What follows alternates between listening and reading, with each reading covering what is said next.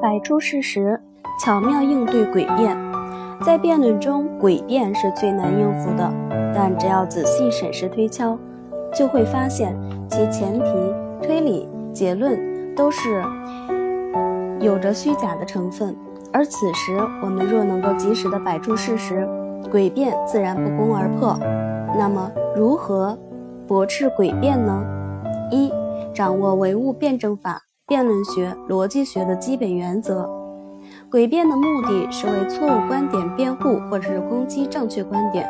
它的诡诈之处就在于，它故意违反逻辑的规则和法规，随心所欲地来证明自己的观点。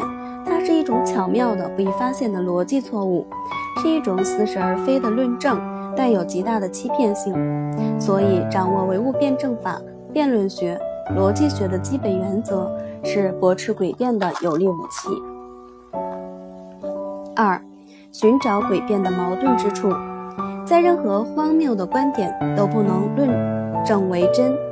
如果从诡辩中抓住其与事实、正确理论相矛盾的地方，将其揭露出来，诡辩的阴谋也就破产了。三、从论题、论据、论证方式着手驳斥诡辩。诡辩也是由论题、论据、论证组成的。常见的诡辩伎俩是偷换论题、捏造论据、以偏概全、循环论证、两难设问、牵强附会。所以在驳斥的时候，你也可以从这几个方面寻找突破口。纽伦堡一九四五年审判纳粹主要战犯实录一书的作者艾雷尼夫曾参加纽伦堡国际军事法庭工作。他主动，他生动详实地记录了纽伦堡国际军事法庭对希特勒第三帝国二十名活着的纳粹党头目作为战犯审判的事实，其中对德军元帅、德国空军总司令戈林的审讯有下面一段记载：当盟国检察当局开始审讯戈林时，他已经在证人席上待了一个星期。第一个起诉人是美国方面的罗伯特·杰克逊。审讯开始不到十分钟，杰克逊就陷入了困境。他很快就会被文件搞得晕头转向，而戈林则看出了每个问题后面的企图。他甚至用洪亮的声音表示愿意帮助杰克逊。在整个审讯中，戈林越来越主动，而杰克逊则越来越被动。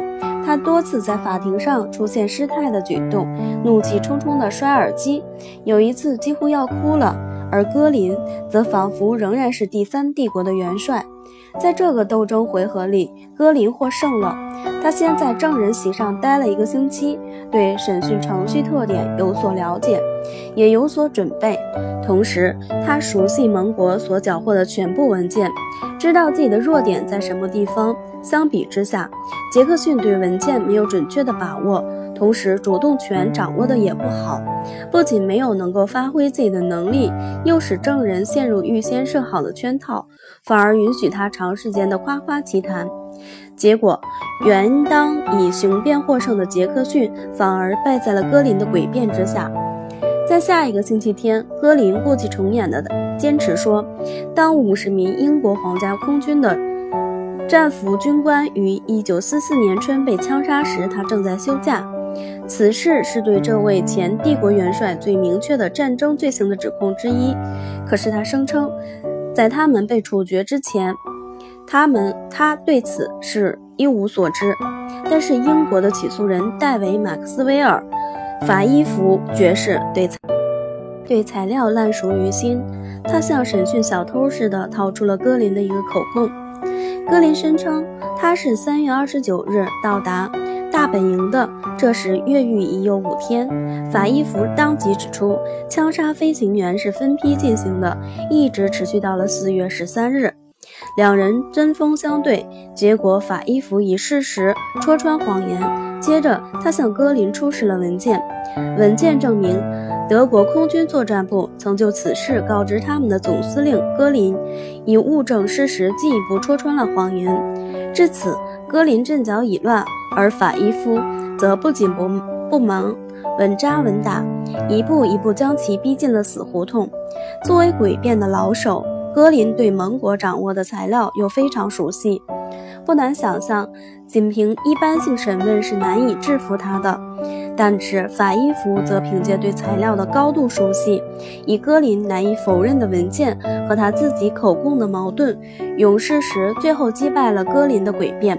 总之，诡辩并并不可怕，只要掌握要领，灵活运用各种反驳技巧，也可以将诡辩者磨得体无完肤。